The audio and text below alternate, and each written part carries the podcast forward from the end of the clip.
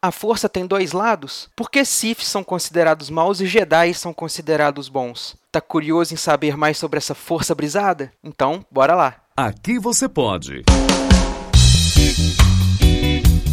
Pode brisar com Eduardo Filhote. Fala galerinha, que a força esteja com todos vocês.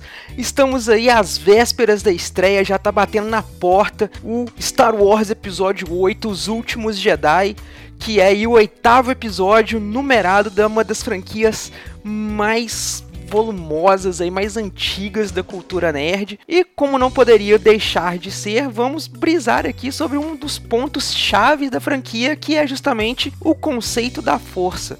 Você sabe o que é a força, sabe de onde ela se origina e do que, ela se baseia? Então, segundo algumas coisas que o George Lucas soltou aí na série nova lá, os episódios 1, 2 e 3, e também foi comentado, que eu li recentemente aí no livro do Sith, é, a força deriva dos midichlorians, que seriam lá pequenos organismos menores do que uma célula que habitam tudo o que existe na existência que possua qualquer tipo de força vital, seja uma planta, seja um planeta, seja um animal, seja um ser humano, seja um outro tipo de alienígena, como temos vários aí pelo universo de Star Wars. E em torno dessa força existem uma série de religiões dentro do universo de Star Wars. Uma, as duas mais conhecidas aí por todo mundo que acompanha a série, sem dúvida, são os Cavaleiros Jedi e os Cavaleiros Sith, tidos aí como os Jedi, os usuários do lado bom da força, o lado da luz da força, e os Sith como os usuários do lado mal da força, né, o lado negro. Mas quer dizer que a força tem duas caras, tem dois lados? Não, amiguinho. Igual um martelo,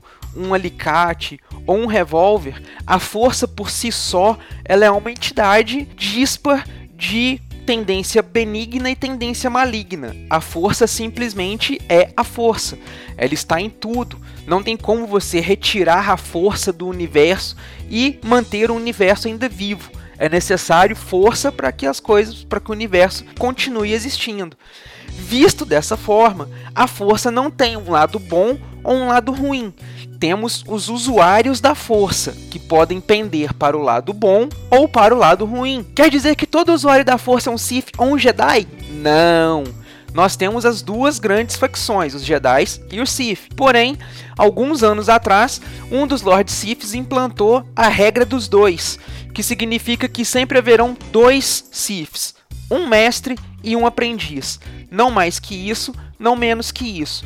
Dessa forma, o poder do Sith não seria dividido entre um grande número de aprendizes e os segredos dos Siths ficariam concentrados apenas no mestre. O mestre cederia lugar ao seu discípulo quando esse discípulo resolvesse que já estava pronto, batalhasse contra o seu mestre, derrotasse e matasse ele, assumisse assim o posto de mestre Sith e conseguisse para ele um discípulo que seria o seu aprendiz. Os Cavaleiros Jedi já seguem por outra norma, mais parecido com as religiões tradicionais que nós vemos aí pelo mundo, os Cavaleiros Jedi se reúnem em templos, criam seguidores, treinam todos aqueles adeptos da força desde pequenos e fazem com que eles sigam o caminho para utilizar a força em prol de toda a galáxia, em prol da paz, em prol dos conceitos benignos, por assim dizer. Mas existem outros usuários da força que não são nem Jedi nem Sith, que aparecem também na franquia.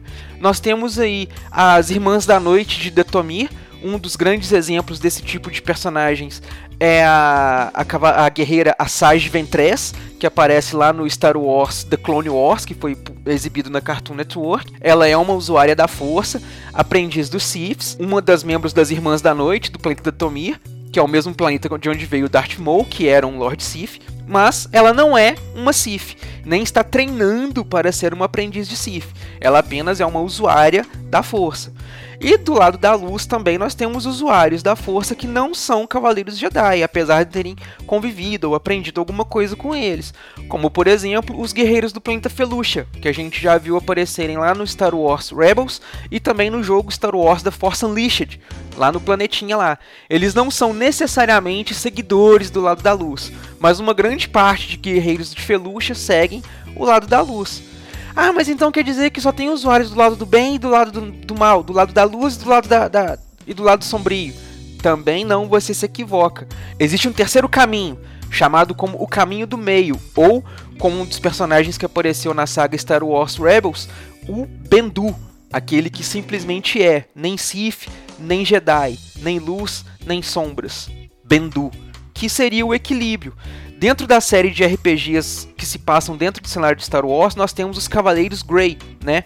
Que seriam os Cavaleiros Cinza, ou aqueles que andam entre a luz e as sombras, ficando no meio termo ali como se fossem cinzas. E aí, Curtiu essa brisa sobre a força? O que é que você acha sobre ela? E se fosse para você escolher, você seria um Sith, um Jedi ou andaria pelo caminho do meio? Espero suas respostas lá nos comentários e nos vemos na próxima brisa. Tchau! Esse podcast é editado e oferecido por MachineCast